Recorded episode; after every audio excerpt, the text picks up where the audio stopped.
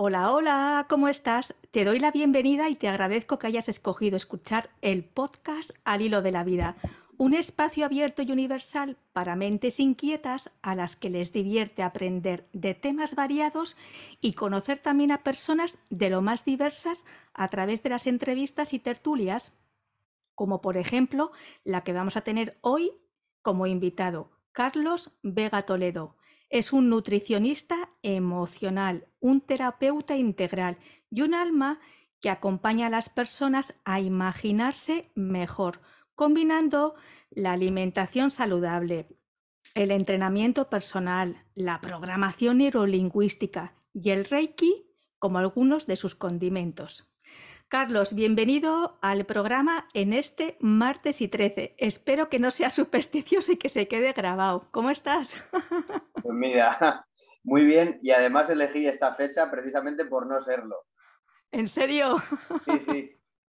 Pensé, mira, qué gracioso, martes 13. Para quien tenga reticencias, pues aquí hay alguien que no las tiene y que le apetece ese día hacer algo diferente. Me parece fabuloso.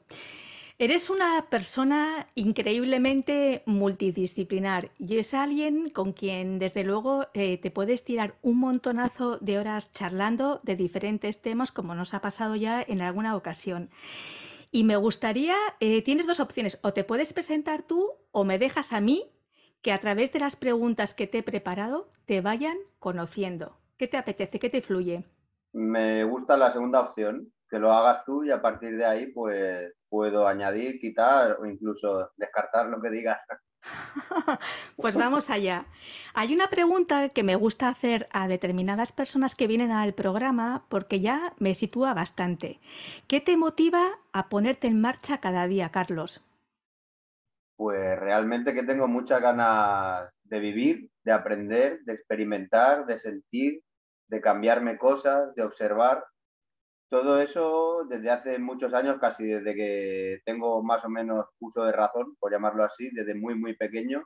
Yo recuerdo tener memoria desde los dos años a pro, antes de la guardería, y creo que más o menos siempre he sentido eso que, he dicho, esa ganas de levantarme, de hacer cosas.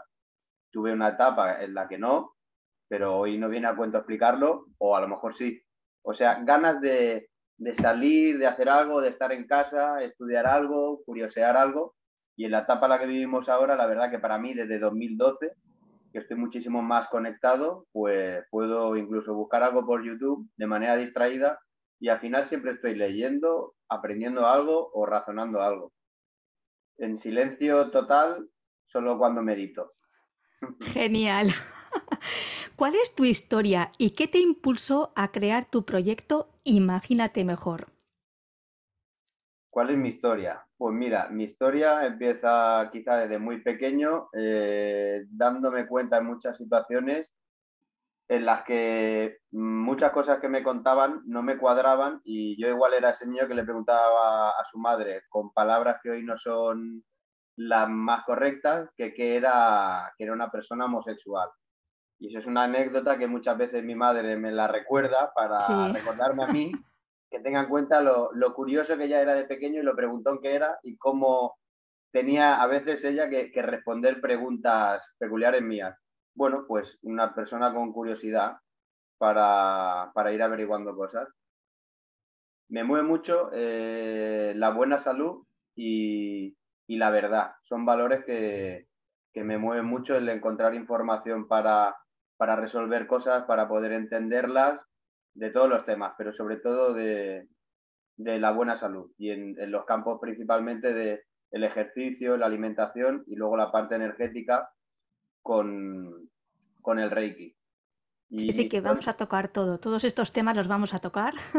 sí, eh, eh, la historia, digamos que más como terapeuta empieza a definirse hace no tantos años, más o menos a partir de 2006. Pero en origen, de pequeño, siempre tuve interés por, por la salud, por la naturaleza y hay una serie que creo que se llama Es la vida, eh, que eran unos dibujitos, que aquello realmente me atrapó, así como me atrapó aquí donde lo vimos, que es Dragon Ball, pero en catalán es bola de drag, fueron las dos cosas a mí que de pequeño más me atraparon y me llevaron a, a curiosear por todo eso. Entonces, más o menos a los 16 años, eh, yo tenía mucho más interés por la nutrición humana y la dietética y por decirlo con franqueza, eh, la torpeza del mundo de la enfermería pues me acabó llevando a yo indagar mucho más en ese tema, encontraba revistas, iba a la biblioteca y bueno, con los años eh, acabé entrando en, la diplomatura de nutrición humana y dietética.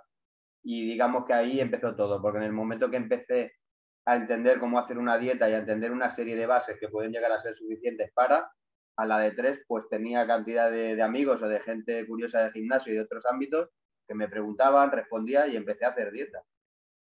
Y de 2006 ahora, pues ya van 16 años. Tela, tela, claro que sí. Yo sé que el taekwondo, porque he estado leyendo tu página web, que después ya daremos los datos, que el taekwondo ha sido un punto de inflexión en tu vida. ¿Cómo ha influido y qué valores te ha aportado? Eh, sí, fue un punto de inflexión muy grande, sobre todo a partir de los 8 o 9 años que yo empecé a hacerlo por decisión propia.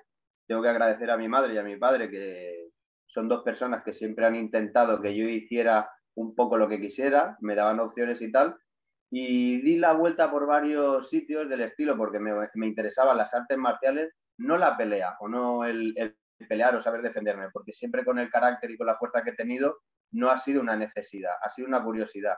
Entonces, bueno, en el primer sitio, y, tengo que decir que es un punto de inflexión, sobre todo por el maestro con el que yo pude aprender y crecer, fue una persona muy importante, una persona que tenía unos valores muy parejos con lo que son el taekwondo, pero quiero destacar que yo elegí ese sitio sobre todo por lo que percibí en ese, en ese dojo, en ese centro, en ese gimnasio, a través del maestro y de los demás, porque recuerdo muy bien haber probado en, en un sitio en el que era ayudo y que lo primero que hicieron fue hacerme daño y tirarme al suelo. Yo aquello me quedó un poco en plan, si no sé qué hacer, y ya me están tirando, eh, que voy a aprender. Sin embargo, cuando probé en el taekwondo por primera vez, que ya fue como la primera para muchos años, me trataron bien, me enseñaron, vi que el maestro tenía una delicadeza para, para observar, para ayudarte, para instruirte y bueno, los valores para mí más importantes del taekwondo pues es un orden que muchas cosas no las tenemos y que vienen muy bien, que vienen de ese mundo asiático, en este caso del taekwondo, que es un arte marcial que sí es deporte porque respeta al ser humano y tiene una serie de normas que lo pueden hacer olímpico, así como el boxeo lo es, la lucha lo es y otros, otras artes marciales son más marciales y no son deporte. Y los valores que a mí más me gustan más o menos es eh, el respeto, la jerarquía, el trabajar el cuerpo y poder conocer uno bastante mejor su propio cuerpo de lo que sería en condiciones normales y yo creo que esa inteligencia corporal que a mí me abrió la, eh, a la que a mí me abrió la puerta el taekwondo, con los años lo fui transmutando a, tocar el, reiki. Y yo creo que hay muchas cosas que he sido capaz de sentir a través del reiki que en mí nacen de usar el cerebro con un deporte, un arte marcial tan complejo como es el taekwondo, que tiene cantidad de patadas y de movimientos muy específicos y complejos que otros no lo tienen. Y bueno, me quedo sobre todo con la jerarquía, el respeto y el trabajo del cuerpo. Luego, un deporte, pues como te estás exponiendo a los demás, trabajas muchas cosas de ti, ¿no? El medir, el tener una pausa, el cómo te comportas a unas revoluciones que no son las típicas. Y yo, pues siempre que he hecho taekwondo, en realidad en la calle nunca me he peleado. He tenido situaciones en las que han ido a atracarme y aunque suene a chulería barata de barrio, básicamente le he dado la opción a que me atracaba de decirle, mira, eh, yo sé esto, creo que es mejor que no me lleves al punto de defenderme, siempre que no me han venido con una pistola, me han venido a lo mejor con navaja o con otras cosas. Sí. Y lo he resuelto así, porque también he visto que la otra persona veía que no me asustaba y pues simplemente se iba. Entonces todo eso a mí me lo, me lo ha facilitado Taekwondo.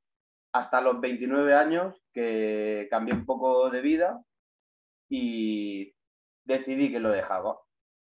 Ahora ya llevo muchos años sin practicarlo, pero creo que junto al Reiki probablemente son las dos cosas que más me definen como persona, en mis valores y en mi manera de sentir el cuerpo y de actuar. No, maravilloso. Me gustaría saber qué relación tienes con la espiritualidad y con el precisamente también con el mundo de las energías y si tú crees que existe o que nos están vendiendo un placebo espiritual falso.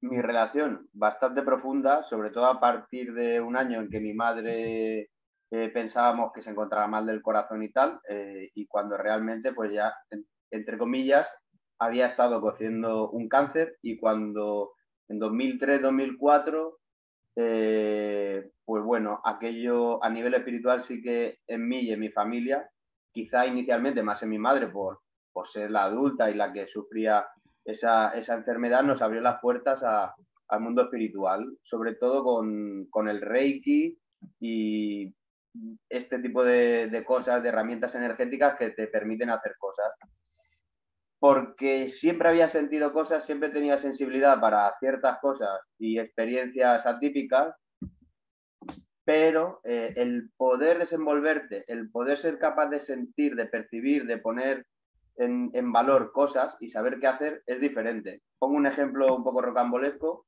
pero hay situaciones energéticas que yo las viví en las que de repente no me encontraba bien, me encontraba fatal y estaba como triste y estaba tal, eh, bueno, tal quiere decir que estaba cansado, agotado, no tenía sentido, porque siempre he sido una persona con mucha energía, que he hecho muchas cosas, siempre porque he querido, no es, oh, me veo obligado a hacer tal, tal cosa en concreto, eh, ni me obligaban a hacer cosas que no quisiera. Y bueno, eh, a través del Reiki y terapias energéticas, pero sobre todo el Reiki, a través de, de quien es mi amiga y es mi maestra de Reiki, pues pudimos entender que lo que estaba pasando y era facilitar que una energía muy pesada pues eh, se fuera por donde se tenía que ir. Con los años, a medida que yo fui practicando, que eh, hice el primer nivel, en el que un poco te abre las puertas a, sentir todo esto, que ya era 2007, pues luego hay otro nivel en el que puedes hacer a distancia y, y cada cosa, cada etapa me ha ido llevando a aprender un poquito más, a curiosear un poco más y entonces, con lo que, digamos, padecía con 18, 19 años, ese tipo de cosas, son cosas que ya no me han pasado. O si me han pasado, he sabido cómo, cómo resolverlas. No, muy bien. contesto más o menos. Total, totalmente. luego, espera, espera, la parte que decías de que se nos vende una espiritualidad. Sí. A ver, es relativo. Yo puedo decir, porque he estudiado SEO, que me parece muy llamativo eh, buscar cosas sobre Reiki y yo como las conozco porque las he leído y las he trabajado y más o menos a menudo eh, utilizo, utilizo esto con las personas, me llama mucho la atención de que cuando tú googleas, porque tenemos ese verbo que utilizamos casi todos en el computador, ¿no? Eh, la información está mal escrita y hay muchos símbolos que están puestos al revés. Esto lo empecé a detectar sobre todo en 2017 y fue algo que me llamó mucho la atención, porque era si el Reiki es una tontería, si el Reiki es una pseudociencia, si el Reiki no sirve para nada, ¿por qué tanto interés en tener esta información mal indexada, mal explicada y con los símbolos al revés? Es decir, por ejemplo, un símbolo muy conocido como puede ser el Chokurrei, sí que tiene un sentido positivo, que si lo haces al revés puede ser más relajación y demás.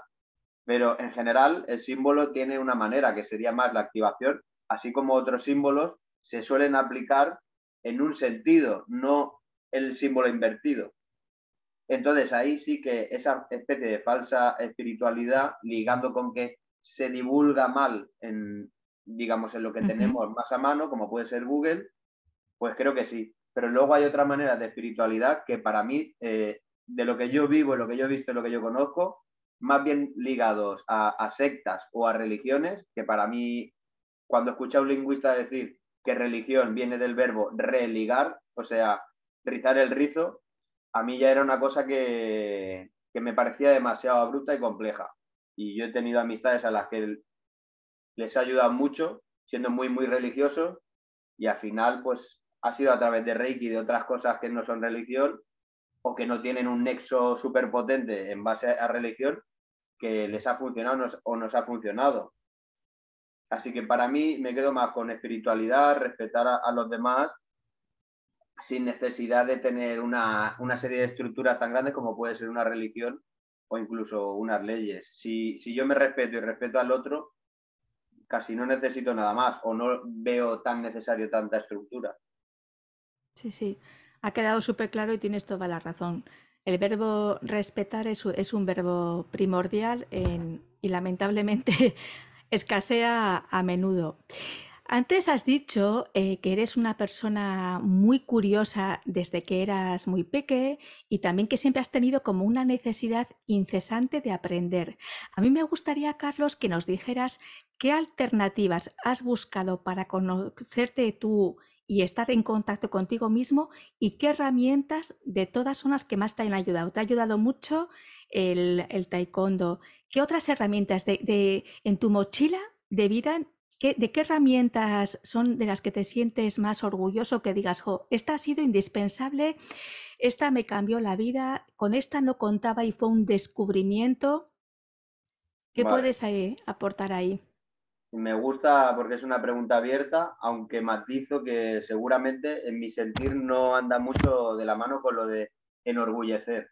Yo puedo decir que, por ejemplo, la práctica de ejercicio en general o dentro de mi mochila en la parcela de deporte barra ejercicio, teniendo en cuenta siempre que deporte es competir, que es algo que muchas veces no decimos bien porque no, no caemos en la cuenta de que deporte es competición. Yo ahora no compito, durante tiempo sí que competía, pues con fútbol, con natación no llegué a competir, pero, pero me saqué titulaciones relacionadas con socorrismo y demás, entonces ahí sí que tienes un punto de cosas relacionadas con la competición.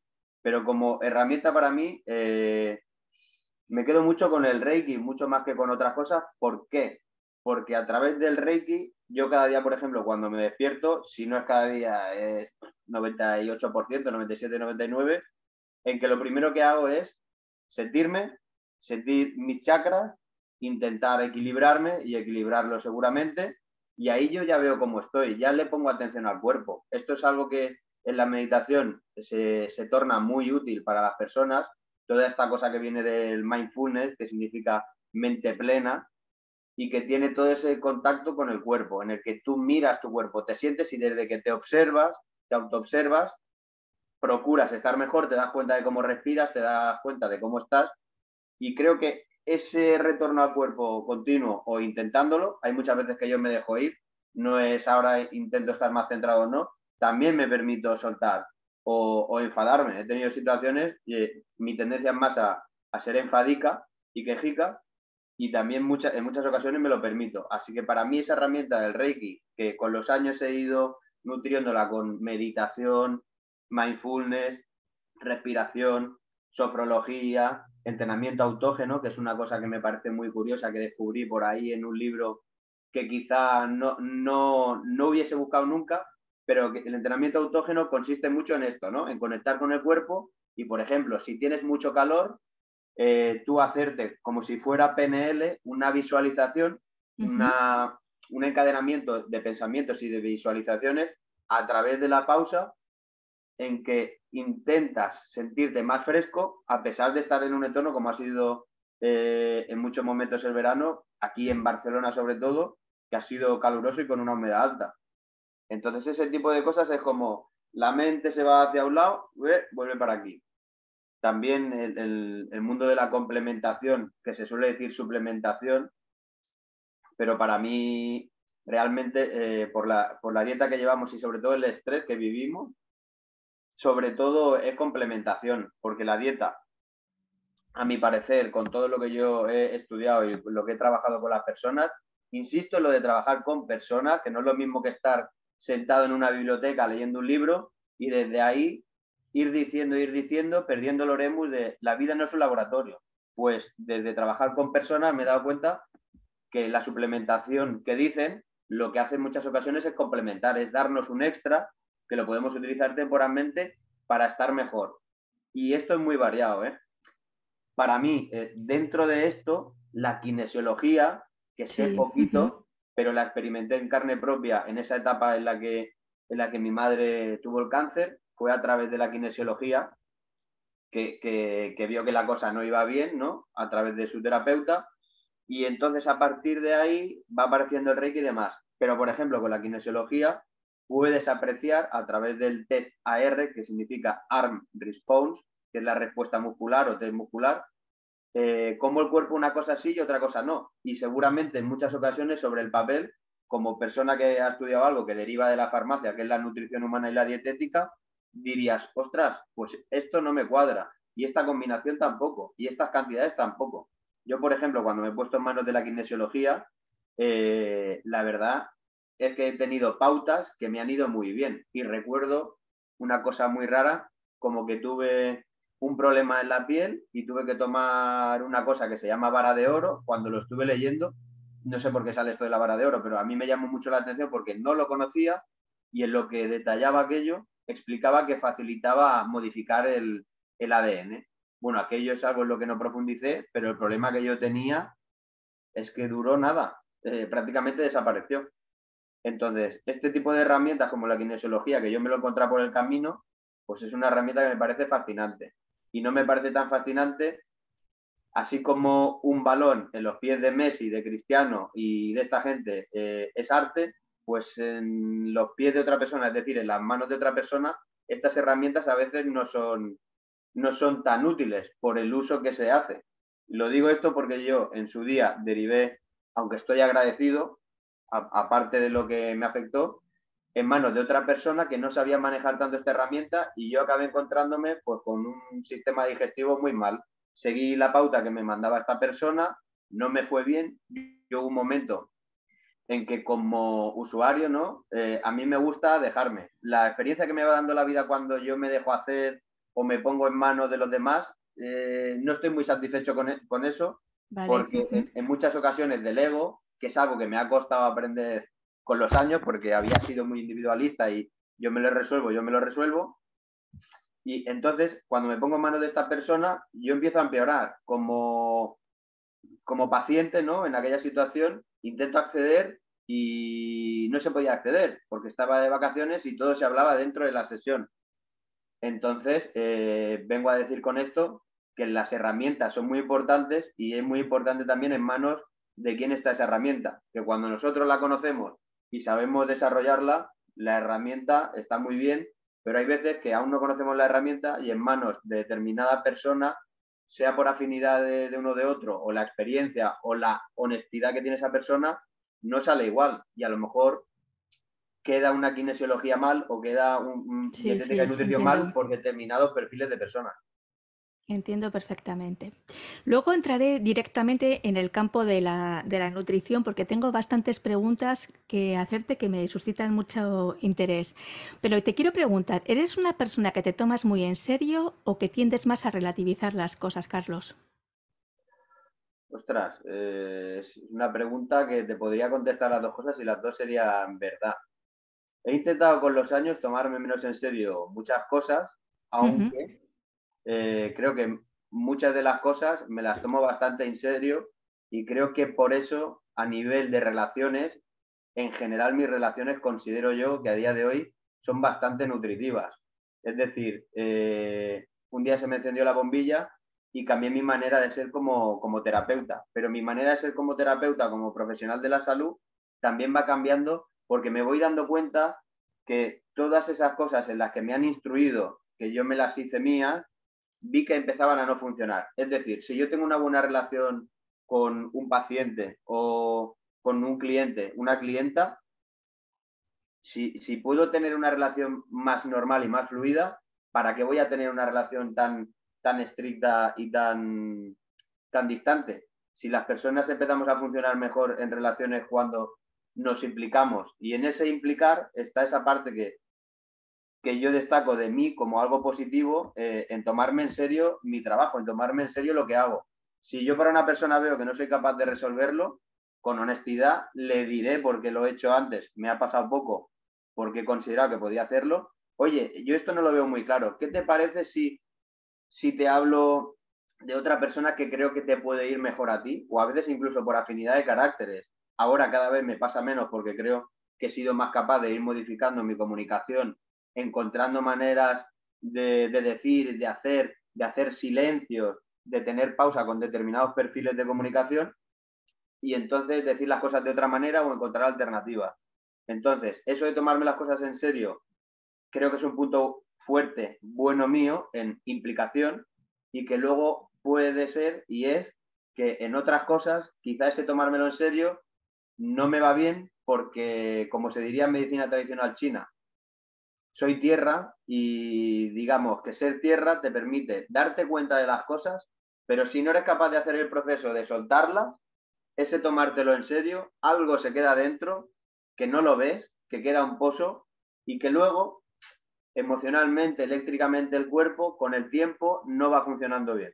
Y explico eso y, me lleva a decir algo que me, que me pasó hace unos meses muy importante para mí, en que en este proceso de, de darme cuenta que soy tierra y que muchas veces observarlo todo implica que ves cosas que te traspasan y que se te quedan en ti, yo en mi caso tengo que decir que se quedaron en mí, pude tener, eh, no la revelación, pero como un regalo por, creo yo, ¿eh? yo lo, he sentido así, un regalo por trabajar tanto la parte de padre y de madre con las personas con el coaching, en que de repente tuve unas pesadillas, tuve tal, y eso me permitió darme cuenta de que un problema que tenía yo muy concreto con determinadas cosas nacía de haber pasado miedo y de haber pasado un estrés importante en determinadas situaciones, que eran como tres situaciones claves en mi desarrollo como, ser humano, aquello de la herida eh, que tenemos, que lo, que lo trata muy bien el Enneagrama, que también fue en su día una herramienta muy interesante. Y entonces, en ese proceso de darme cuenta que ese tomarme las cosas tan en serio no me servía, pues como dice el libro del Caballero de la Armadura Oxidada, hay cosas de ti que no te sirven para nada ahora, cógelas, obsérvalas y suéltalas, porque son un lastre. Entonces, he aprendido a relativizar más no soy, ¿cómo se dice? No soy el, maestro de la relativización, relativización a día de hoy, porque me sigue sirviendo esa implicación que tengo con las personas. Sí, sí, sí, sí. ¿no? no, de rollo nada, te estoy aquí prestando muchísima atención, de verdad que hablar contigo es una, es una gozada, que es una persona que te has formado tanto y que tienes ese, ese afán de, aprender y de buscar y ese, pues ese espíritu incansable que es una gozada. Me gustaría... soy insoportablemente humilde, lo sé. ハハハハ。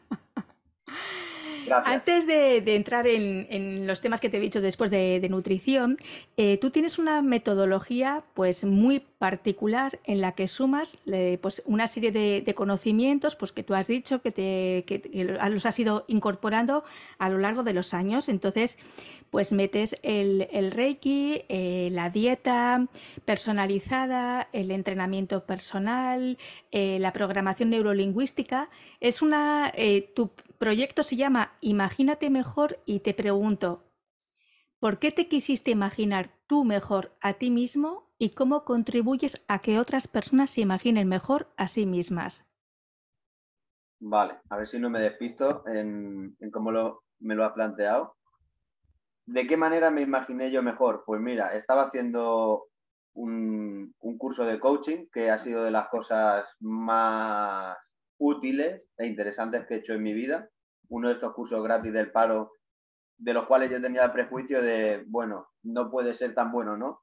Con tantas cosas por las que he pagado tanto dinero y, me han servido más o menos, eh, porque esto me iba a servir. Pero a través de la pareja que yo tengo, eh, cuando yo le conocí, empezaron a cuadrar muchísimas cosas y a nivel de comunicación, eh, considero que el coaching me hizo mucho bien y nace el nombre de Imagínate Mejor a partir de, haber hecho este curso en el que intenté encontrar dentro de las cosas que ya sabía un poco del cerebro o las ideas que tenía de PNL que fui desarrollando después formándome en PNL sin llegar a hacer el practitioner porque no he sentido que era el momento. Y me gusta esa idea porque aunque es una orden y a mí no me apasiona el concepto de la orden porque considero que era un defecto mío por cómo yo crecí siendo el hermano mayor, eh, siendo el delegado de, clase. Esto del delegado de clase es algo muy gracioso mío, eh, en que yo de pequeño quería ser delegado y lo era, y con los años me he llegado a ver, eh, casi con 30 años, cursando otras cosas y elegirme en un instituto de delegado a los compañeros cuando yo era joder, de pequeño quería, pero ahora no quiero. ¿Para qué? pero no lo sabían. Claro, no, lo sabían. Entonces, es, esa especie de orden creativa, imagínate mejor, te regala el que, entre comillas, te dejes de, de, toda la maraña que puedas tener en ese momento o de ver las cosas negativas del momento o poner el cerebro mirando al futuro de una manera ansiógena, ¿no? Con ansiedad, y sí, sí, por sí, por sí. O quedarte en el pasado en plan, ven al presente. Y ahora, desde la creatividad, ¿qué quieres? ¿Cuáles pueden ser tus objetivos? ¿Cómo te gustaría sentirte? ¿Qué te gustaría hacer? ¿A dónde te gustaría viajar? Y desde esa parte creativa, aunque sea una orden que es como un toque de atención, hey, céntrate. Pues a partir de ahí creo que se pueden desarrollar muchas cosas. Yo, por ejemplo, llego a la, PNL y a otras cosas más, sobre todo porque trabajando persona a persona, eh, en vivo o con grupos, pero sobre todo en persona a persona, yo empecé a darme cuenta de una manera de hablar, de una manera de decir las cosas en determinados momentos, entonces yo me doy cuenta que la mente de la persona se transformaba en una barrera para mí por ese lenguaje. Por ejemplo, un ejercicio que consiste en hacer dominadas, que es trabajar la parte superior del cuerpo, subiendo tu propio peso, encontraba muchos no puedo, no puedo, no puedo. Yo siempre instaba a, venga, sí, inténtalo, tú puedes dar un refuerzo positivo, dar una motivación, incluso una ayuda, ¿no? Y eso me llevó a la, PNL. Entonces, mi idea de Imagínate Mejor se ha ido nutriendo con, muchas otras cosas, pero el nombre creo que es un llamamiento muy positivo para poder hacer un acompañamiento, ¿no? El lenguaje de coaching a la persona para que se sienta mejor a través de qué? Pues desde que revise un poco el lenguaje intrapersonal que tiene, eh, intentar ver de qué manera podemos sacar de la persona las mejores cosas, los puntos fuertes. Hay una cosa que aprendí también en uno de estos numerosos cursos que hice, que creo que les he sacado provecho, que es el DAFO, que a los argentinos dicen FODA, que son muy listos ellos, que, esas, ese nombre, ¿no? Eso, eso, ese acrónimo significa fortalezas, oportunidades, eh, amenazas y ¿qué era lo otro? Eh, bueno, DAFO debilidades, pero ellos lo dicen al revés. Y mi visión para tocar a la persona, sea desde el coaching, sea desde la dieta, sea incluso desde lo energético, es intentar centrarme en, los puntos fuertes de la persona. Eh, depende el proceso en el que estemos, porque a mí me gusta hacer algo integral e integrativo. Integral me gusta ir más o menos a la raíz y desde ahí ir dándole herramientas a la persona, pero hay personas que, por ejemplo, me llegan a mí que solo quieren entrenamiento personal. Entonces, yo les digo todo lo que hago y cómo trabajaría ciertas cosas y si veo barreras les digo, mira, yo esto lo trabajaría con... Y hay personas que quieren un trabajo completo. O sea, yo tengo personas, eh, entre comillas, en mis manos, que estamos haciendo entrenamiento personal, eh, tratamiento con Reiki, incluso algo de masaje. Eh, me puedo dejar el coaching como base para poder cambiar las cosas realmente de raíz y entre comillas un poco lo que surja. O sea, por ejemplo, con la aromaterapia, que es algo que empecé a estudiar en 2019, pues he hecho muchísimas cosas. Y a través de combinar aromaterapia, incluso tapping, que es algo de lo más reciente que he descubierto, que era una herramienta de liberación energética para Mm, tener, ¿cómo decirlo? Hay veces que tenemos, eh, que la gente lo puede decir como un bloqueo, ¿no? Pero tenemos unos, unas sensaciones, unos sentimientos que nos impiden hacer algo de una manera y a través del tapping he conseguido ir trabajando, de momento me funciona un 100% con las personas, de ir superando escollos y entonces con un trabajo de base de hacer ciertas cosas, poder ir cambiando las cosas de verdad. Porque mi frustración como dietista, nutricionista en su día fue que solo a través de la dieta me resultó con determinadas personas o determinadas situaciones de esas personas poder generar los cambios profundos. Por ejemplo, un perfil que me encontraba mucho en 2010, chicas que hacían running, que tenían problemas de anemia, o sea, lo suyo era parar de correr y entonces hacer una dieta completa, tomarte un tiempo para qué tal, bueno, encontré la manera de solventarlo bastante para esas personas, que más o menos era optimizar eh, la absorción de hierro, y que me encontraba que esa especie de, mm, de remolino en el que se habían metido a hacer ejercicio, a competir, en realidad no les iba bien, pero no encontraba yo la manera de que esa persona acabara más relajada, centrarse en llevar una alimentación durante un tiempo y un ejercicio moderado, ¿no? En aquel, en aquel momento lo que yo veía era que no había manera de, compensar cómo estaba la persona. Entonces, cuando, entre comillas, aparece en mí, imagínate mejor, a partir del coaching, de la PNL, etcétera, porque es una especie de etcétera que, no, que no para ni tengo ganas de que pare mientras descubra herramientas, es decir, cosas útiles que le puedan servir a cualquiera. ¿Perdón? Que por supuesto digo que sí, sí, sí. Ah, vale, vale, vale. Pues entonces se trata de poder ayudar a la persona que esté lo mejor posible desde el punto que quiera, porque si no quiere hacer dieta, no va a hacer dieta. Hay situaciones en la vida que a mí me costó de aceptar porque por la formación de bata blanca eh, que yo viví, que igual otros compañeros, bueno, sobre todo compañeras, puede que no lo vean igual, pero ya el lenguaje ese que tienes o, que se te, se te inculca de no comas, no bebas, bebe esto, bebe lo otro, todos son órdenes, todos son instrucciones. Desde ahí, mm, como que no hay proximidad con la persona. Entonces, ese lenguaje yo he tratado y he conseguido de ir cambiándolo y he conseguido eh, a veces muchas más cosas en paralelo a la dieta o en paralelo al entrenamiento o incluso prescindiendo de esas cosas porque la situación vital de la persona pues no está para que esa persona mm, no quiera beberse una cerveza o porque tiene Parkinson o porque tiene problemas de tiroides, eh, limitarse a hacer una serie de cosas. Si la persona no quiere, no lo va a hacer. Y yo no soy nadie para decirle, uy, como tienes Parkinson, tienes que hacer esta dieta así, así, así. Como tienes linfoma, pues vas a hacer esto, esto, esto y lo otro. No, yo el, el punto que veo más útil que es un punto al que veo que la medicina evoluciona, porque me gusta estar mucho al día de, ver cómo evoluciona la medicina, porque la considero muy importante, es personalizar. Sin personalizar no sirve para nada.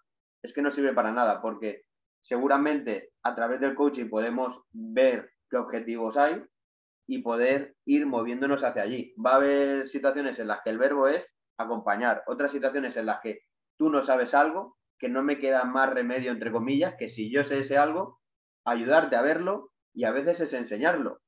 Porque si no sabes de PNL, pero te puedo explicar algo para que empieces a entenderlo y a lo mejor te llama la curiosidad y haces un curso de PNL y, entre comillas, se desbloquea tu vida, pues el verbo es enseñar. El verbo no es acompañar en ese momento. Tampoco va a ser mentorizar.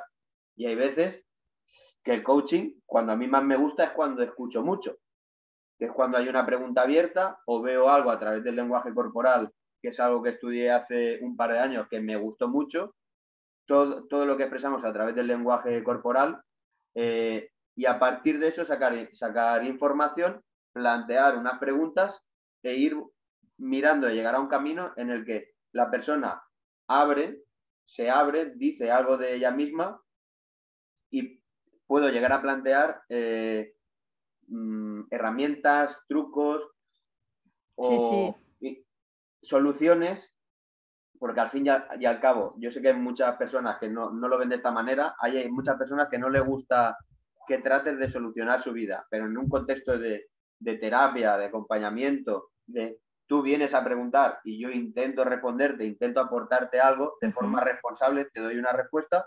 Sí, sí. Desde ahí, muchas veces solucionarlo, en el fondo es lo que quiere la persona. Pongo un ejemplo. Una persona muy enganchada al alcohol, en realidad, en muchas ocasiones yo he visto que no quieren estar enganchados al alcohol. Dícese alcohol, dícese tabaco o, dígase marihuana. Me da igual. Evidentemente, yo soy muy consciente de que el dietista puede rechazar el caso, el entrenador puede rechazar el caso, el maestro de Reiki puede rechazar el caso, eh, el coach puede decir, esto no es, ¿cómo se dice? Mm, no está en el terreno del coaching, esto ya es otra cosa. Sí, sí. Pero si la persona que me ha pasado insiste en que yo tengo que hacer algo contigo, yo creo que tú me vas a servir, pues yo me pongo a trabajar y normalmente me ha servido y, se van encontrando cosas, se van encontrando cosas que hay en relaciones, cosas que no eh, le han explicado a nadie me he encontrado situaciones en las que me han explicado cosas muy raras. Sí, sí, pues me imagino. Atendiéndolas se han resuelto cosas. Y la verdad es que a día de hoy, yo como profesional, eh, me siento muy satisfecho, a diferencia de aquella etapa, ¿no? En 2010, 2011, en que me encontraba cosas que como yo no tenía suficiente, suficientes herramientas, veía cosas, pero no sabía cómo, cómo gestionar aquello, cómo resolverlo. Y aún así considero que, es un camino sin retorno, es un aprendizaje hasta tu último latido. Lo importante es que tú vayas insertando pequeñas semillas en la, en la conciencia de las personas para que después, si algo les resuena, pueda ir tirando de ello, porque a lo mejor hay personas que, que desaperciben historias, pero puedes hacer tú un comentario o puedes un poco ir tocando creencias, que ahora voy a hablar de las creencias a través de la nutrición. Puedes ir tocando creencias que se han quedado ya caducas, que tuvieron su tiempo y que se han quedado oxidadas y que siguen ahí funcionando con unas historias que les está imposibilitando conseguir determinados objetivos.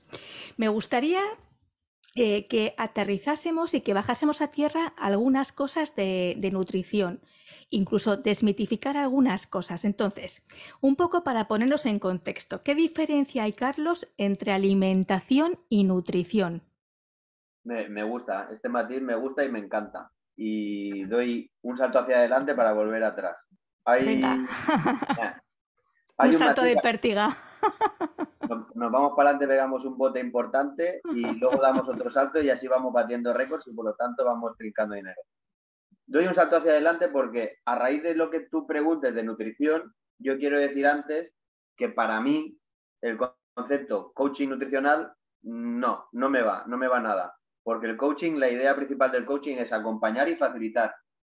Como persona que trabaja con el coaching, que sería el cliente o, quien venga a, a pedirte trabajar por objetivos y demás, sacar de dentro de la persona una serie de cosas.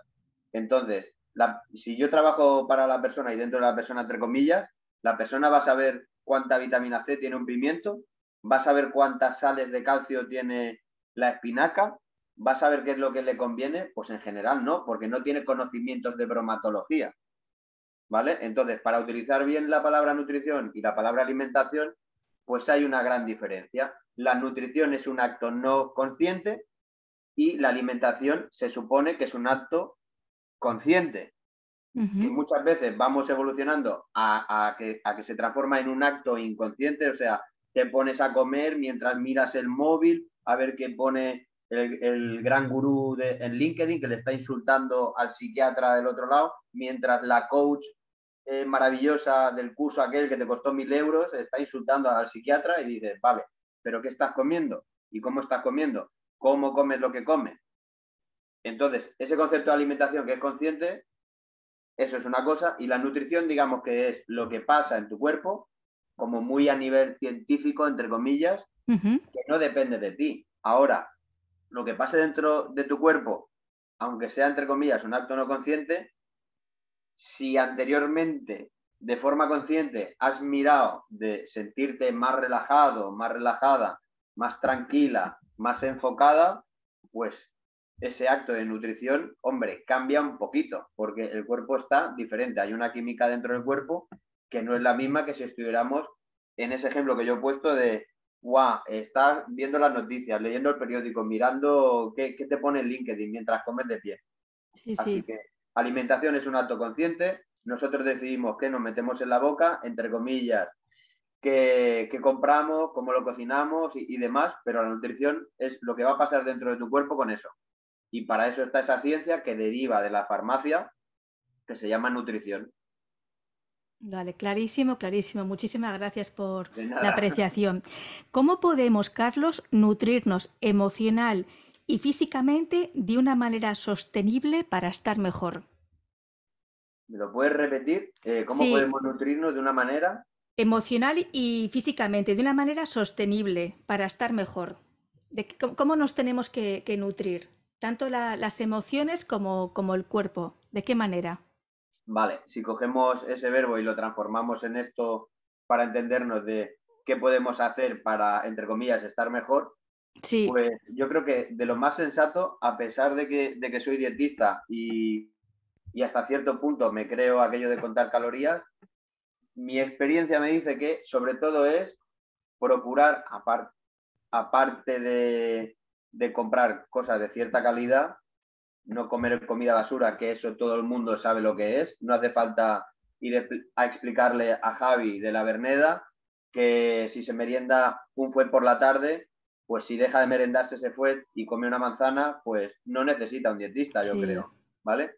Entonces, sobre todo, mirar de comer eh, lo mejor que podamos, pero sobre todo cuando comemos, que estemos de la mejor manera posible. Empalmo con una cosa que, me ha gustado descubrir recientemente, porque en 2012, digamos que tuve una etapa de máximo estrés en mi vida y yo ahí me metí mucho en la cabeza el concepto de personas tóxicas. Vale. Entonces, eh, con esa idea, eh, como diría mm, la doctora Estapé, que sacó un libro que, dice Encuentra tu persona vitamina, pues un poco en relación a eso, si sabemos, por ejemplo, que, comiendo en un determinado entorno no vamos a estar muy cómodos, yo no voy a animar a que la gente se aísle, porque eso no es, no es salud social. Pero y aquí empieza la verdad después del pero, si a lo mejor tú comiendo con, esos compañeros de trabajo no estás a gusto porque te están juzgando, a lo mejor puedes encontrar una manera en la que te organizas la comida durante el día y comes sin saltarte comida y, a lo mejor te interesa más desayunar más fuerte en tu casa y en aquel momento en que están esos compañeros que son así de esa manera y no los podemos cambiar para que se transformen en persona no vitamina, pero en persona neutra para nosotros temporalmente, si no encontramos otra manera, a lo mejor en esa situación transformamos ese entorno tóxico para nosotros en neutro si nos comemos una manzana. De repente, aunque te sobren 10 kilos, por lo que sea, sea porque te has comido todas las pizzas, pizzas del mundo con tu felicidad, o porque tienes un problema de salud, sea tiroides o lo que sea, o has tenido una lesión y te mueven menos que las agujas cortas del reloj, oye, pues a lo mejor en ese momento comer una manzana eh, cambia cómo te sientes en ese entorno y lo que estabas sufriendo lo vives diferente. Y, sobre todo a, nivel de dieta, sí que puedo decir, procurar comer eh, esas cinco veces, yo creo que es una de las cosas que mejor funcionan. Es decir, yo cuando hago mm, una entrevista o un asesoramiento, algo que puede ser fugaz, si no me voy a hacer una historia clínica, si es que la persona quiere ya trabajar y hacer una dieta personalizada, normalmente cojo las 24 horas del día, eh, resto las horas que esa persona duerme y a partir de ahí divido entre 3 o entre 4. Eso me da el número de comidas que tiene el día. Por ejemplo, si esa persona duerme 8 horas, 24 menos 8 son 16. Si lo dividimos entre 4, tienes 4 ingestas. Pues es cuestión de que eh, en general, ¿eh? esto para población normal, para población general, sin irme al personalizar. Estoy dando ahora algo, una información que es genérica. No vamos a ese personalizar. Y que la comida sea eh, lo más potente del día y que la cena sea lo segundo más potente y que después venga el desayuno como tercera comida más potente. ¿Qué me encuentro yo en el día a día para acabar aconsejando algo así? Pues que tras, yo qué sé, de 16 años trabajando dietas con la gente y más cosas, pero sobre todo la dieta, la mayoría de gente se levanta con la creencia, que esto igual abre un poco la puerta para después hablar, que sin, Café, sin café no son nadie. Sin café no son nadie, pero se levanta, vamos a poner la señorita Margarita a las 5 de la mañana, que sin café no es nadie, a las 5 y media hace un café, a las 7 entra en cocina a trabajar, a las 7 y media hace un café, y, y, ahora ya es alguien, con el segundo café ya es alguien, pero es alguien que no ha desayunado, que ya está trabajando, que lleva eh, cinco horas solo de sueño, que es insuficiente, hay que dormir más, aunque cada uno es un mundo. Yo me llego a encontrar personas que con cuatro horas funcionan. Ah, pues bueno, oye, serás una excepción, así como hay gente pelirroja incluso, pues hay gente que durmiendo cuatro horas les va bien. Entonces, esa persona, normalmente ese tipo de perfil, resulta que come mucho al mediodía y después casi ni cena, o después cena un montón.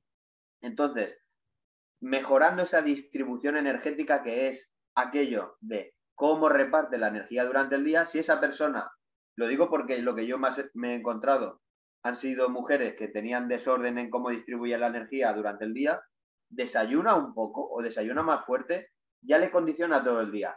Es algo así como, y hay estudios que, lo afianzan, y yo me centro más en, la práctica con las personas, que veo con los años que se confirma mucho aquello que aquella maravillosa profesora que tuve en primer año nos explicaba, que si desayunas como un rey, al final puedes cenar, entre comillas, como un mendigo. ¿Por qué? Porque ya le has aportado al cuerpo lo que necesitaba y ya no necesita tanto. Pero en general, lo que viene mejor y lo que se adapta más a casi todo, ¿vale?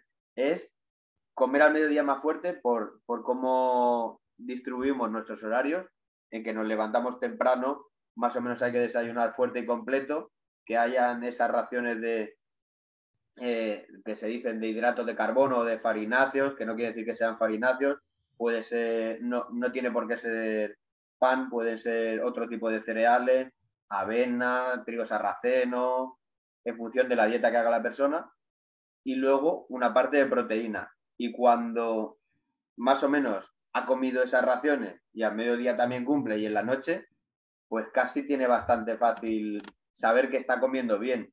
Luego, mirar mucho al cuerpo de me siento lleno, no me siento lleno, estoy comiendo y estoy solo por comer, o estoy comiendo y estoy de pie y con prisa. Es muy importante cómo comemos lo que comemos. Sí, sí, me parece acabas de dar una, una clave muy potente. Vamos a dar un paso más hacia la psicología como tienes todos estos años de experiencia, 16 años, te voy a lanzar alguna serie de preguntas y un poco me respondes en función de todo lo que tú has visto y de lo que has detectado a tu alrededor. Me gustaría saber, Carlos, qué miedos, inseguridades hay detrás de una mala alimentación para que tendamos a llenar nuestros vacíos y protegernos con la comida. La pregunta clara es, ¿utilizamos la comida para anestesiar nuestras emociones? Hay en, ocasiones que sí. Yo, como primer punto, eh, quiero destacar que la comida es nutrición y que nutrirnos es un acto necesario. A mí no me gusta poner eh, mm, muchas veces a la altura la comida de una droga cualquiera, en plan, uy, eh, yo me drogo con el tabaco y tú con la comida. Entonces, hay veces que sí, y eso es pura química, tenemos ansiedad o tenemos un vacío y hay mucha gente que llena ese vacío comiendo pero es la única manera que, se, le ocurre para saciar eso. Si, no te importa replantear la pregunta.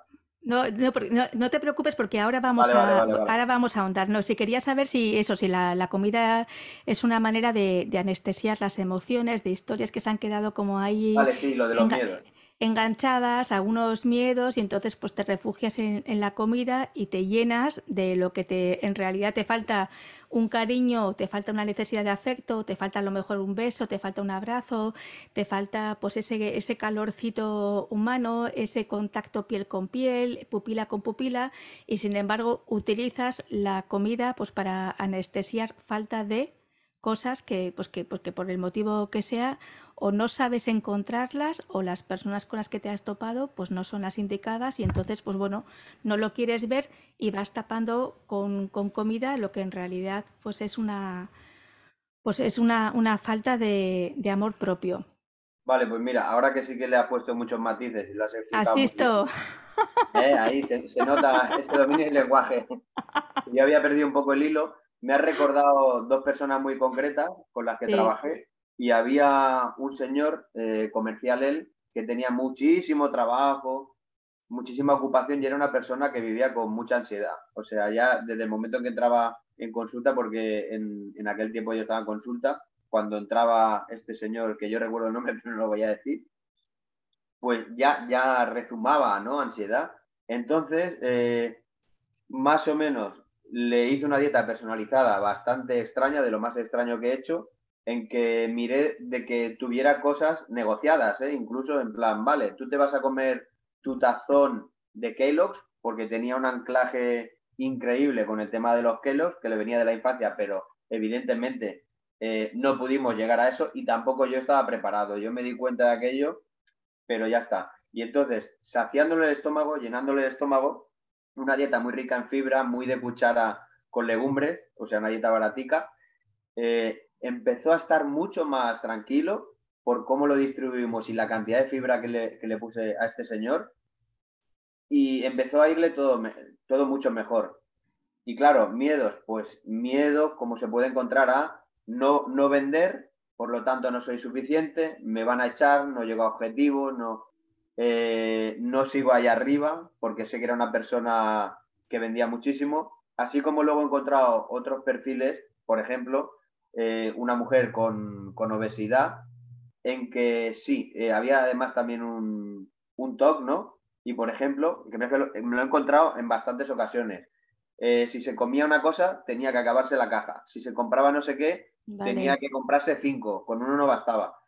Y en estos casos, con los años, visto más de refilón o conociendo más las historias mediante herramientas como puede ser el árbol genealógico, el lenguaje corporal, mi cabeza ha viajado hacia atrás encontrando respuestas como que gran parte de eso eh, tenían problemas radicales, o sea, de raíz, con el padre y o con la madre. Entonces, estas cosas de, de tener menos ansiedad, yo he ido descubriendo yo en mi vida, claro, y con lo que yo me he ido formando, porque no lo sabía antes, que tiene mucho que ver con nuestro padre, con nuestra madre, ¿no? Cómo nos relacionábamos, cuál es nuestra herida grande a, trabajar.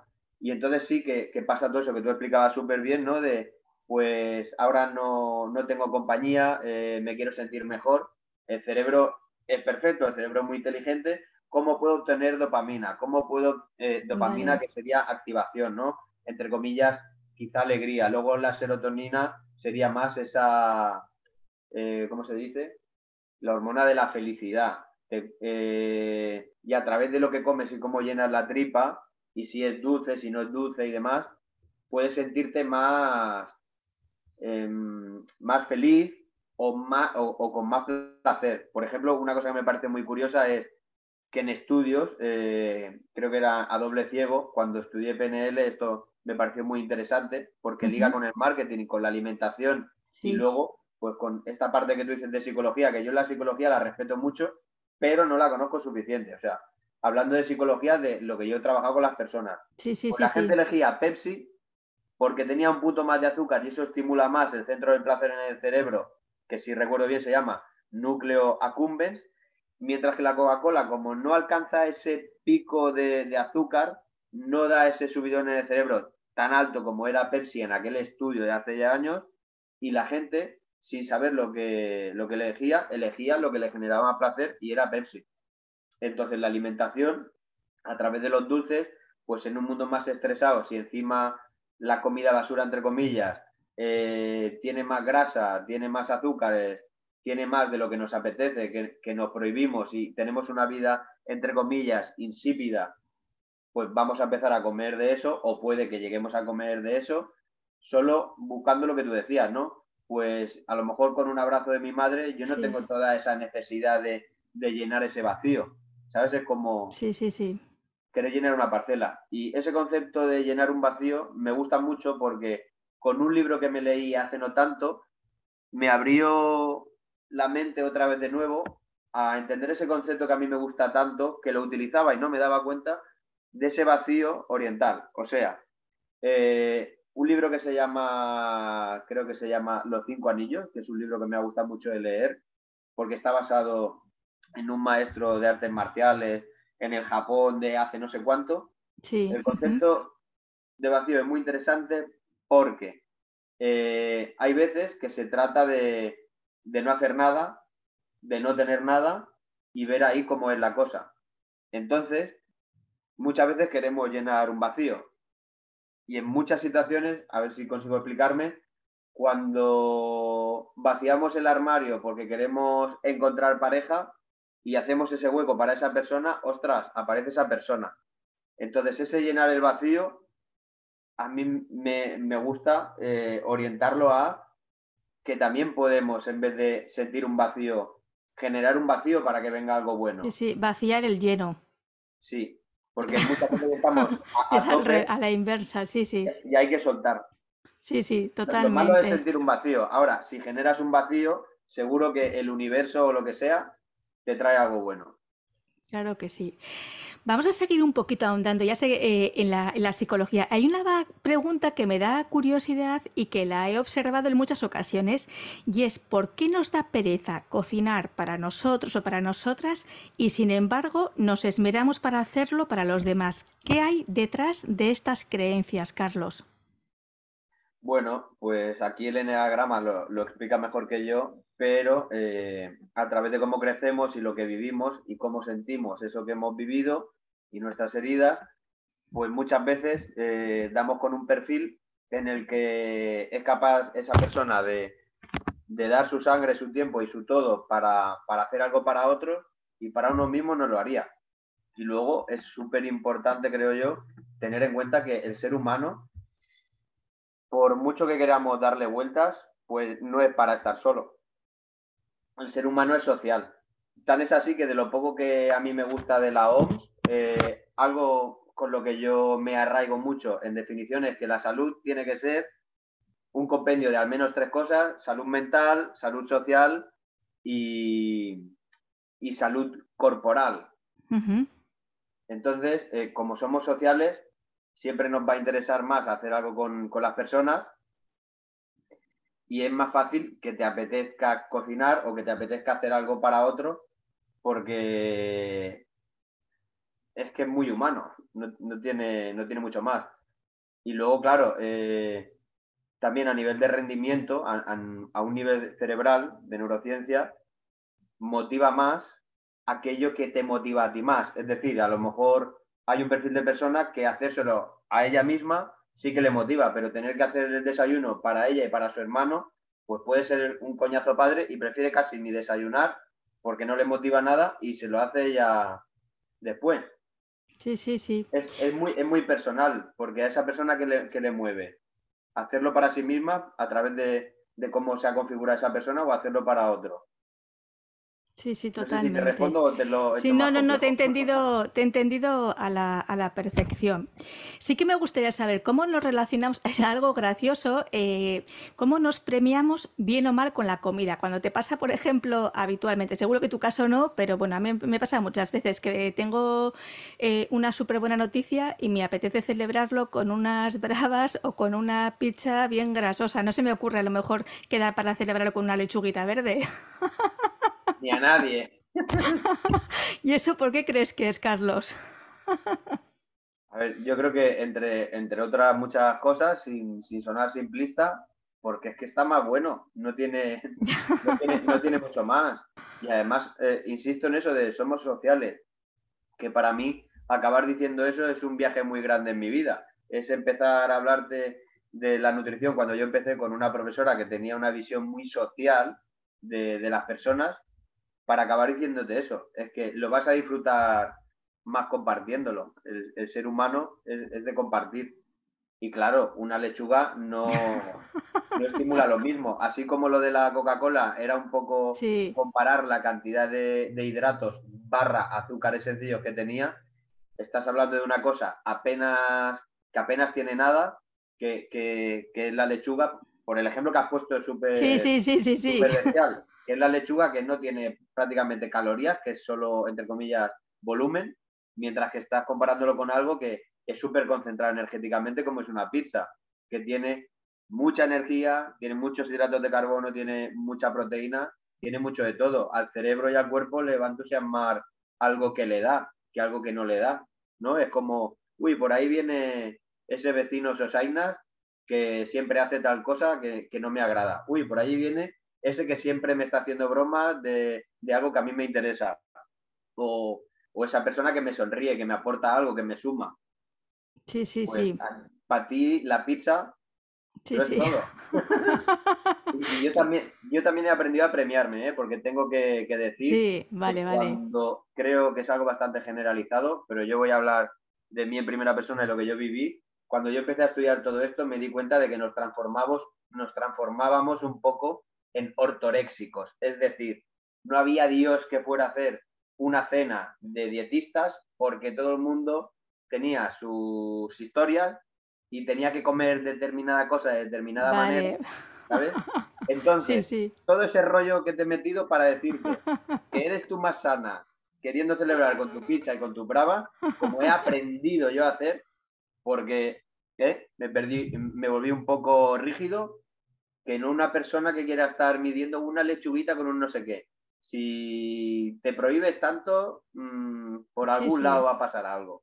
Seguro que sí, que sale por, por la tangente.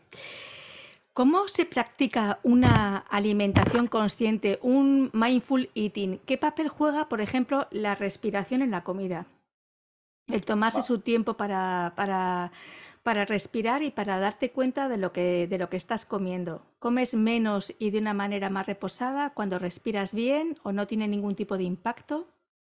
Vale, eh, yo intento explicarlo tal como yo lo entiendo, que a lo mejor no es súper ortodoxo, pero procuro que, se entienda sencillamente. Cuanto más tranquilos, más pausados estemos, entre comillas, más nos estamos con el cuerpo y más con más normalidad trabaja el cuerpo. Todo lo que sea salirnos de eso en aceleración no funciona igual. Es decir, si estás más tranquila, vas a masticar más despacio, respirando tranquilamente va a estar tu cerebro más enfocado y el, el páncreas está más relajado. Todo es, perdón, el hígado y el páncreas, todo. Todo eso lo explica mucho mejor la medicina tradicional china que no, por ejemplo, la nutrición humana y la dietética, a mi parecer. Aunque es cierto, aunque es cierto, y no se insiste en ello, que si estás más acelerada, respiras a otro ritmo. Si estás más así, aumenta la secreción de, de ácido gástrico. Meto por aquí una cosa que, descubrí porque yo iba muy acelerado en la vida y cuando hice algo de Shiatsu, me, hicieron algo de esa persona eh, me ilustró diciéndome que cada vez que yo me enfadaba o por lo que yo le explicaba, que eso como que estresaba al hígado y estimulaba la vesícula biliar. En nutrición humana y dietética yo jamás oí esa explicación, pero luego me cuadraba porque eh, la digestión no se hace igual. Para la ayurveda, yo quiero dar esas pinceladas para que sí, sí, sí, sí, sí, sí, me parece muy bien. de otras herramientas o disciplinas, a veces se hace más sencillo cómo se explica y por otro lado nos quedamos como sin palabras. Y entonces la ayurveda muchas veces lo que, lo que repite una y otra vez es, si la digestión no es fácil, entre comillas, todo lo que viene después no va bien. Así que para que esa digestión, ese primer tramo funcione mejor, si estás tranquila, si estás enfocada en la comida, vas a ser más capaz de sentir sabores, que, es, eh, que son es una experiencia sensorial, para que luego se abra la puerta a una nutrición más saludable. Y pasa por un alto consciente que es tomo aire, me siento, como tranquilamente, saboreo y la digestión suele hacerse mejor. Ahora me cojo de ejemplo.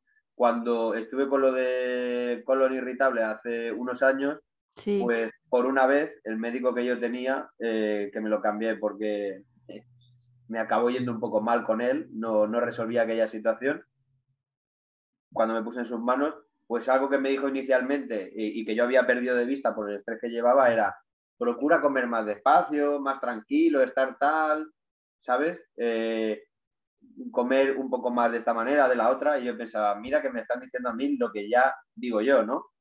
Y me vino bien porque cuando me explicaba eso, pues me visualizaba en cómo estaba comiendo y desayunando en aquella etapa en la que tenía mucho estrés y no es que estuviera yo muy centrado comiendo. Entonces, desde la tranquilidad, toda esta parte del mindful eating funciona muy bien porque vas a digerir mejor, te vas a sentir mejor, vas a tener más energía y vas a funcionar mejor. Si la persona tiene más energía, se siente mejor. Si la persona se siente mejor, también tiene más energía. Si la digestión es más ligera, es más fácil sentirse mejor, tener más energía, etcétera. Y cuando el metabolismo no va bien, pues nos falta energía. Yo llegué en aquella situación de síndrome del colon irritable a no tener ni una pizca de energía. Y pues tampoco podía moverme demasiado. Y claro, cuando llegas a ese punto en el que prácticamente no te mueves, es que no te sientes nada bien. Sí, sí. Lo has explicado de una manera clarísima, vamos, no me ha quedado ninguna duda. ¿Qué diferencia hay entre productos y alimentos? ¿Cómo realizar una buena cesta de la compra? Porque a veces te fijas y realmente yo creo que compramos muchas veces más producto que lo que es alimento. ¿Puedes matizar? ¿O dar alguna pista? Sí, lo procuro. Eh, en primer lugar, recomiendo hacer la compra habiendo comido antes, para no tener es verdad, es verdad eso, ¿eh? extrañas. es importante ir con el buche lleno. Em, para hacer la cesta de la compra, eh, puedo decir que si soy maestro de Reiki, creo que ahora mismo soy maestro de compra online de comida. Pero es bastante importante que tengamos en cuenta eh, qué platos vamos a elaborar, qué cosas vamos a hacer, qué tipo de cocina tenemos tiempo de desempeñar, porque en base a eso vas a necesitar una serie de ingredientes o de otros. Y luego sería interesante eh, mm, ¿Te, refieres quizá a tener un tipo de despensa o de otra? ¿O de cómo llenar la nevera? Sí, de, una manera saludable, pues porque muchas veces a lo mejor ves los carros, bueno, que muchas veces mi, propio carro, vamos, que mi, carro me lo robaron, no, o sea, que ojalá me lo robasen porque a veces eh, está llena de, pues de caprichos y me doy cuenta que de lo que es alimento puro hay menos cosas y que lo que son productos caprichosos, pues sí, para automimarme que me encanta, hay bastante más. Entonces, una buena cesta de, la compra en la que haya, pues bueno, un equilibrio entre, entre lo que son los alimentos y algún otro producto que te pueda colar. ¿Qué, cómo, ¿qué, sugieres tú? Sí, Vale, te, lo matizo todo ahora. Eh, el tema de los productos, entre comillas, es casi cualquier cosa elaborada. Es decir, eh, cosas con etiqueta. ¿Qué es más recomendable para que comamos lo mejor posible? Pues quizás sin necesidad de irnos a lo ecológico, que en muchas ocasiones es difícil que lo sea, con todo el respeto a todas las etiquetas que hay, que ya no me acuerdo cuáles son, porque es imposible que las recuerde. Entonces, si compramos cosas crudas, verduras, entre comillas, sin bolsas, si podemos ir a una frutería de confianza, mejor afianzar nuestra alimentación si estamos bien, si no hay ningún otro problema, pero para población general que esté sana, eh, coger cosas, a ser posible, eh, sin etiquetas, sin plásticos y tal. Por ejemplo, pues si te puedes comprar el salmón fresco, cómpratelo fresco. Si te puedes comprar la carne sin necesidad de que, de que esté tratada o algún proceso en el que acaba estando congelado o lo que sea, mejor así. Si puedes evitar los refrescos, tanto que mejor. Pero, por ejemplo, si estás bebiendo una Coca-Cola al día, igual no hace falta que pases de una Coca-Cola a ninguna, porque probablemente tendrás hay una especie de síndrome de, abstinencia, que no será una especie de síndrome, sino un síndrome de abstinencia, aparte de, que la vas a echar mucho de menos. Y, y, el dolor de cabeza que supone, pues dejar cierta cantidad de Coca-Cola que tiene cafeína, ¿sabes? Sin tener que pasar ese monazo. Y entonces ir fijándonos en el carro que casi todo lo que tenemos pues eh, no venga enlatado, con todo lo que suponen los enlatados, que si cogemos legumbres, en este caso, si las cogemos ecológicas, bastante mejor, eh, porque no llevan una serie de, de, productos como son, si recuerdo bien, el metabisulfito, no sé si lo digo bien, lo repasaré y te escribiré si he dicho bien la palabra. Ah, que no te preocupes. No, bueno, bueno, pero para cualquiera que lo escuche, sí, sí, sí. Si meto la pata, ahora me, me despista un poquito. ¿Pero por qué? Porque es más saludable, porque tiene menos sal. Eso sí, quiero destacar que a día de hoy, eh, que desde hace un tiempo se implantó un sistema como de clasificación, ¿no? Como si esto fueran teles y, kilovatios, eh, el Nutri-Score. Yo a día de hoy, tras mirar muchas etiquetas y muchas cosas, no acabo de entender muy bien. Debe ser que debo de, de en profundidad de cómo clasificar una cosa con la A o con la B o tal, porque he visto por ejemplo, productos, ¿no? Productos alimentarios, productos alimenticios, como puede ser unos cereales con mucho azúcar y chocolate, que, que tenga una valoración, entre comillas, tan buena. No sé desde qué punto de vista está hecho, pero si saltamos a tomar como referencia la pirámide, que yo sigo considerándola una herramienta, sobre todo profesional, para comunicarnos con la comunidad, con las personas que comen, quizás no tanto es una herramienta para las personas que le entre por los ojos, pues en la pirámide todos sabemos que la parte de arriba está el consumo esporádico. Si podemos no consumir alcohol, mejor que mejor. Si podemos consumir poco, productos tipo donuts, productos a los que se le llaman snacks, llámalos aperitivos, llámalos dulces, repostería, etcétera, pues nuestra dieta empieza a ser una dieta más saludable, menos rica en azúcares, menos cargada en, en conservantes, en ¿cómo se llama lo otro? Eh, emulgentes también. Eh, me gustaría destacar que en los últimos años mm, había una cosa que le llamaban TTIP, que era un tratado a partir del cual se negociaron una serie de cosas y muy en resumen, como si fuera esto la serie de Hunters, em, pues resulta que tenemos mucha más soja de la que había antes, mucha más lecitina de soja de la que había antes. Ahora, por ejemplo, te coges un refresco y en vez de ser esto, esto y lo otro, lleva esto, esto y lo otro y lo otro y lo otro y lo otro. Pongo un ejemplo. Yo cuando era pequeño me gustaba puntualmente, de lo poco que yo fui al pueblo de mi abuela materna, tomarme una Fanta que costaba 100 pesetas. Y la Fanta sabía Fanta. Ya era un, producto, ¿no? Pero con los años, hace relativamente poco, pero una Fanta me sabe a plástico, me sabe asqueroso que ni te cuento. Cuando yo iba con toda la ilusión de voy a hacerme una Fanta naranja y voy yo ahí a rememorar el pueblo de mi abuela que me apetece un rato largo. Oye, que me sabía, me sabía asqueroso y no podía. Entonces, yo como dietista, ahí con toda mi deformación profesional, miro la etiqueta y claro, empiezo a ver y a pensar qué llevaba aquella Fanta, que yo me puedo acordar, y qué narices lleva ahora. Total, que les hemos reducido el azúcar a un montón de productos, sin embargo, por todos lados tenemos ahí el acesulfame K y el otro ahora no me sale, pero está todo plagado de edulcorantes y hay muchos productos de, de los productos que compramos, que no son alimentos, entre comillas, básicos, que casi todo tienen los mismos conservantes, los mismos ya, ya, ya, eh, excipientes, no todas esas cosas que sirven para conservar o, entre comillas, para lo que sea, para facilitar que el producto esté bien. Así que muy en resumen, si podemos comprar la verdura, entre comillas, cerca, ecológica o en unas condiciones en las que confiemos más, lo vamos a disfrutar más va a ser más saludable. Más sano. Y tampoco hace falta, en mi opinión, ¿eh? que igual aquí con cocineros no, me van a querer mucho, no hace falta cocinar tanto ni tanto tiempo para comer bien. Una dieta más o menos saludable, con hervidos, con plancha y con cosas crudas que prácticamente te implican lavar, trocear y poco más, estás comiendo muy saludablemente. Yo, mi visión, y llevo años haciéndolo, debería de comer mejor después de lo que pasé, lo sé. Prefiero pagar a otro para que cocine. O sea, para un plato elaborado, para yo comerme, por ejemplo, unos callos, un no sé qué, mm, me voy a un buen cocinero. Y ya, productos de quinta gama, que ya los han cocinado, los han envasado. Pero bueno. ¿Tú crees que a veces confundimos la sed con el hambre y creemos que tenemos hambre, pero que en realidad lo que necesitamos es beber? Eh, puede ser que sí, también hay que decir que el mecanismo de la sed, como otros mecanismos, tenemos que entrenarlos. Si acostumbramos al cuerpo a que no le damos cuando nos pide, el cuerpo acaba por no pedir.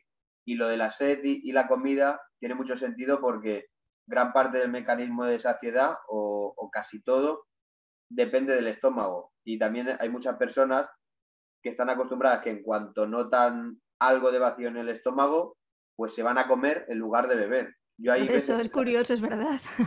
Hay veces en la dieta que haya personas que incluso en contra de lo que yo tenía estipulado para esa persona después de hacer una historia clínica es pruébalo, intenta, cuando notes esa sensación, bebe. Y en función de cómo te notes y, y lo que pase después, me escribes y me cuentas. Y vamos a averiguar si es más una sensación tuya corporal relacionada con otra cosa, pero no es hambre, ¿sabes? Y simplemente es sed o es algo que notas en el estómago que no eres capaz de descifrar y en el momento que le pones nombre porque estás viendo, uy, me pasa esto y entonces luego viene tal persona o me voy a tal sitio o es la hora de no sé qué, ahí cuando la persona lo identifica y lo etiqueta, de repente esa sensación de vacío que interpreta como hambre se transforma en otra cosa, se transforma en darse cuenta de algo. Sí, sí, sí, sí, tiene mucho sentido lo que estás diciendo. Ah, una pregunta, ¿ahora qué tal me ves? Porque ha ido bajando la luz natural, no sé si... Ahora te veo así como muy, muy, muy Dickens.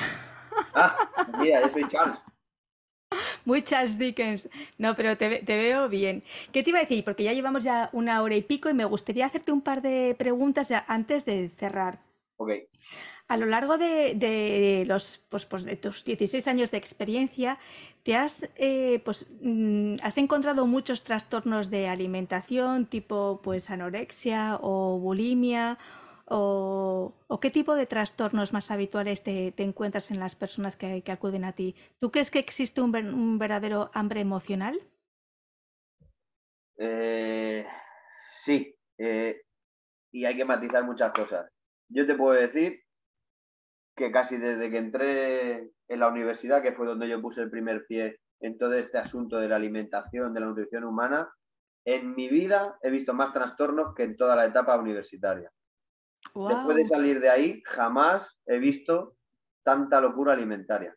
Tanta locura viéndolo desde mi perspectiva, que también voy a decir que era un perfil absolutamente atípico, que luego te lo explico, pero para no perdernos, destaco eso, porque luego en el día a día eh, hay que decir también que, que lo veas muchas veces no es tan sencillo. Por ejemplo, una anorexia nerviosa em, puede ser bastante más fácil de ver. Otra cosa es que te lleguen, ¿no? Y eh, puede ser bastante fácil de identificar, pero luego hay muchas cosas que son cosas que la persona oculta. Por ejemplo, si hablamos de, la bulimia, tú puedes ver, entre comillas, una persona normal que no necesariamente a nivel físico veas todos los indicadores que te puedan ayudar a que hay cosas, sí, pero puede, puedes tener como profesional una persona con bulimia y como tú no vas a estar en ese espacio íntimo, tú no vas a ver si se hace una purga, no lo vas a ver. Entonces a veces es difícil de identificar. Yo puedo decir que me he encontrado menos, me, he encontrado menos casos de los que me esperaba. Sobre todo porque a nivel de, de estudiantes sí que vi que había, ¿cómo se dice?, mucho sufrimiento en este sentido con, con la alimentación.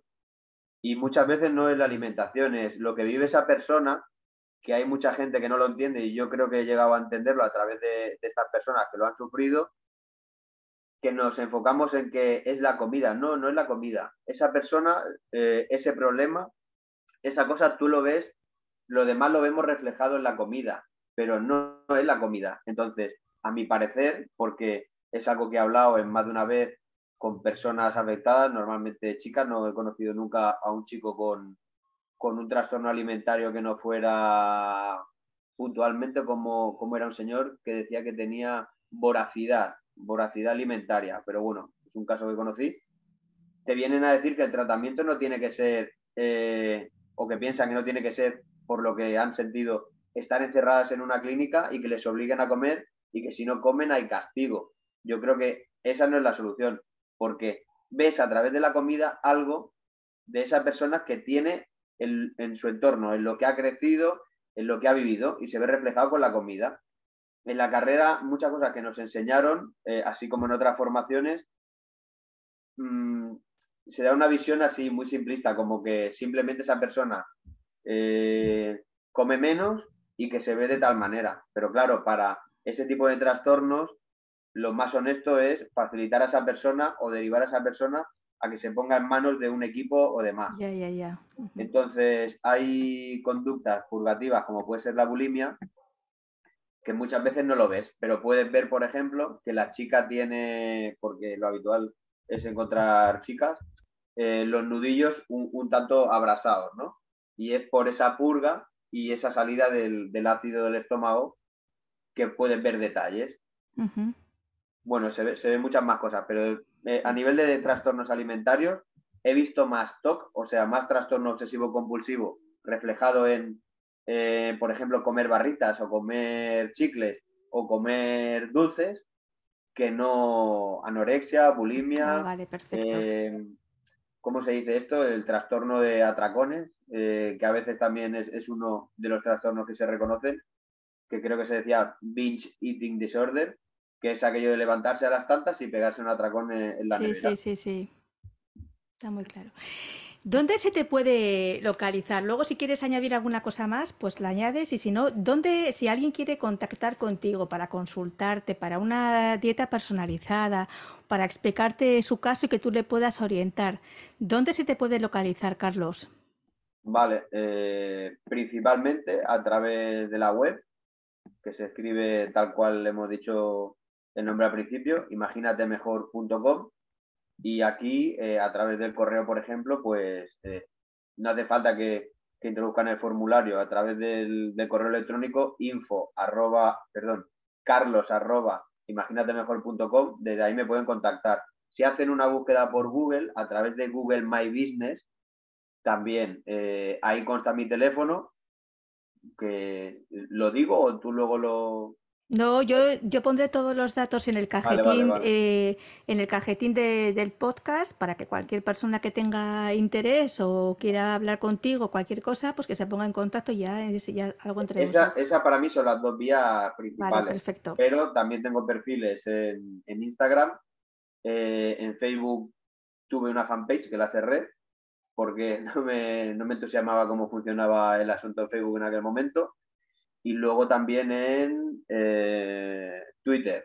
Pero fundamentalmente, en, la página, en la página web, donde ahí tienes todos los teléfonos, incluso tiene también tu, tienen tu historia y cómo has hecho todo el proceso, porque yo también lo, lo, he leído y es muy interesante todo lo que explicas de, bueno, de tu despertar. No sé si hay alguna cosa más que quieras añadir, porque llevamos ya una hora y pico y ha sido una gozada. Yo seguiría charlando, pero ya llevamos ya, pues eso, un ratito. No sé si hay alguna cosa más o si no tienes nada más que añadir, pues, pues nos despedimos de las personas que tan amablemente nos regalan lo mejor que hay en la vida, que es el tiempo y la atención. Porque tiempo sin atención o atención sin tiempo va a ser que no. ¿Hay alguna cosa que te apetezca compartir o algo que se haya quedado en el tintero? Sí, por mi parte sí. Eh, intentar resumir cómo ha ido evolucionando el coaching que, hago con las personas, que en este año he tenido mucho, mucho trabajo con el coaching, a partir de que entendí bastante mejor el lenguaje corporal y el árbol genealógico. Entonces, pongo un ejemplo eh, para que se pueda entender. Hay veces en que tenemos ansiedad, hay veces que nos apuntamos al gimnasio, no conseguimos ir, hay muchas situaciones en las que no dormimos, no sabemos por qué, en la que entramos en una etapa de la edad, por ejemplo, puede ser la menopausia, que hay calores, que hay no sé qué, que me tomo esto, que me tomo lo otro, etcétera, en que todas esas cosas se pueden resolver mucho, no digo la menopausia, pero muchas de las patologías a través de hacer un coaching, como yo he ido evolucionando el coaching que yo hago, en que resolvemos una serie de, cosas que tenemos a través de los objetivos que tenemos, exploramos eso, a dónde se quiere llegar como persona qué cosas nos gustan, qué cosas no nos gustan, para dejar atrás, para trabajar y sin necesidad de ir a llamar a tu padre por teléfono o contactar con tu padre desde el más allá, porque no hace falta. Todo es un trabajo personal. Todas esas cosas cambian, se desanclan. Y lo digo así porque la verdad lo he vivido así y me ha gustado a mí mucho poder evolucionar cómo trabajaba con las personas a transformar más o menos en ciclos de cinco horas, cinco sesiones, para yo tener tiempo de organizar las cosas, eh, oye, cambiar la manera en que se ve al padre, la manera en que se ve a la madre, cambiar la relación con el padre, con la madre, y leer dos, tres, cuatro, cinco lecturas sencillitas de libros de 100 páginas que a veces pueden ayudar mucho en función del momento en el que estamos para cambiar nuestra vida. Y quizás no hace falta estar haciendo un proceso ni muy largo, ni una dieta de por vida, porque cambiamos nosotros que pienso que es lo más difícil eh, en, general, ¿eh? pero que trabajando con las personas me he sorprendido de lo fácil que puede llegar a ser. Y piensa que yo trabajo con personas desde los 17 años, 16, 15 incluso, hasta los 70 y pico. Yo llevo años que casi trabajo mucho con personas que me, que me han duplicado la edad. Y es súper gratificante a través de hacer coaching y cosas que, que ni nos imaginábamos, trabajando con aceites, con aromaterapia, que cambian esas cosas. Y por ejemplo, una persona, por poner un ejemplo muy brevemente y ya acabo, una persona a la que no le gustaba ningún olor más que algo muy agradable, va trabajándose con el tiempo, se va sintiendo mejor, se adapta mejor a su vida, adelgaza, porque es una consecuencia de cómo se siente y cómo decide y cómo come. Y oye, eh, de repente ese cerebro que conocía una sola cosa buena empieza a identificar muchas más y le gustan más olores pues un poco estoy yo ahí atrapado en el buen sentido, en un coaching con aromaterapia, con una dieta personalizada, un entreno que se disfrute, etcétera, pero sobre todo para, cambiar la vida para mejor. es una gozada, claro, es que es imagínate mejor. Al final el imagínate mejor, Carlos, lo llevas hasta el final. Y según tú vas incorporando elementos que a ti te parece y que te están funcionando, los vas poniendo también en función de los perfiles que te vas encontrando. A mí me parece una, una gozada. Estoy súper agradecida, eh, de verdad, porque has aceptado la, invitación, Carlos, y, por este rato, no, es una, es una gozada, porque contigo se puede hablar, es que siempre te estás ah, formando, siempre estás probando que lo que te, está funcionando a ti lo puedes aplicar a otras personas, estás teniendo, pues, bueno, pues mucha flexibilidad también a la hora de adaptar tu metodología a los diferentes perfiles, y eso es una auténtica riqueza. Así que no te preocupes que yo dejaré bien claro tu página web y dónde contactarte. Y te quiero dar las gracias de todo corazón por tu generosidad y por tu tiempo, que sé que vas muy a tope y ha sido un detallazo por tu parte. Y también de agradecer a todas las personas que, bueno, pues que nos están regalando este ratito y así como en familia. No sé si quieres decir alguna cosa, si te has sentido a gusto o... Vamos. me he sentido muy a gusto y muchas gracias, Marta, porque cuando compartimos un curso que casi ni me acuerdo que era, eh, nunca habría dicho que desarrolláramos una amistad tan, útil, tan de herramienta, ¿no? Algo que sirve para algo. Y muy agradecido. Porque somos los dos muy de entraña, muy de buscar, muy de. Ay, de ir, a ver aquí, a ver aquí. Yo ahora voy a hacer dos cursos súper bonitos también que creo que pueden ayudar a un montón de, personas y que luego también si veo que las herramientas me funcionan las voy a, las voy a ofrecer, las voy a explicar en, el podcast para ah, que si a alguien le resuena, pues que si a alguien le, resuena algo, lo que sea, pues, pues que las pueda utilizar. Porque a mí también me gusta que las cosas que yo voy incorporando en mi vida, de aprendizajes, lo que a mí me ha servido, dejarlo ahí por si acaso otra persona a lo mejor no ha caído en la cuenta y lo quiere, lo quiere probar. Es súper bonito compartir. Me parece que la vida sin compartir no es vida. Sí, yo mi evolución como, como terapeuta, porque antes pensaba no decirlo así nunca, pero con el tiempo ha sido pasar de ser individualista a ser más capaz de compartir. Y cuando, entre comillas, se abre el chakra del corazón, ahí pasan muchas cosas buenas quería destacar que estoy haciendo eh, algo que me cambió la vida, por eso lo estoy estudiando ahora, un máster en terapias oxidativas, que para quien le suene un poco el MMS o el CDS, y si no para otras personas será la mal llamada lejía, porque es un producto que considero que ha cambiado mucho mi manera de ver muchas cosas y, nos ha dado mucha salud a mí, a mi familia y a mi entorno de personas con las que trabajo. Así que estoy haciendo eso y tengo todo un año por delante para aprender mucho de eso, que es algo que ya incorporaba en mi manera de trabajar, para centrar mucho de lo que hago en oxigenar. Bendito verbo. Así que, pues muchas, muchas gracias, Carlos. Ha sido una, gozada este ratito contigo. y cuídate mucho, mucho y seguimos en contacto. Y de nuevo agradecer a todas las personas que estáis ahí. Un abrazo enorme. Hasta pronto. Hasta pronto.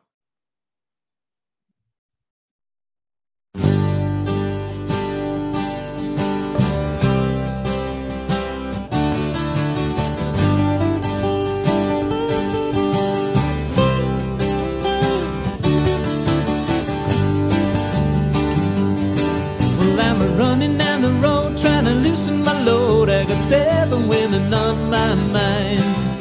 For I wanna hold me too, I wanna snow me once that she's a friend of mine. Take it easy, take it easy. Don't let the sound of your own wheels drive you crazy. Lighten up while you still can. Don't even try to understand. Just find a place to make your stand and take it easy.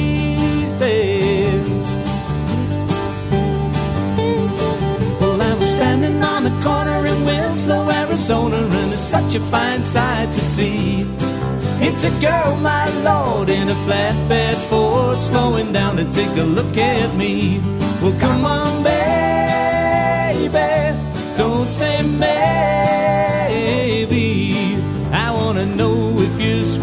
love is gonna save me.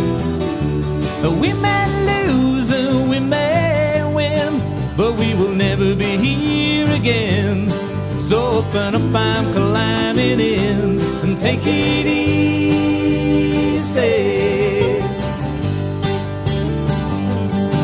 Well, I'm running down the road trying to loosen my load. Got a world of trouble on my mind. I'm looking for a love weather won't blow my cover, but she's so hard to find. Take it easy, take it easy. Don't let the sound of your own wheels drive you crazy. But well, come on, baby, don't say maybe. I wanna know if your sweet love.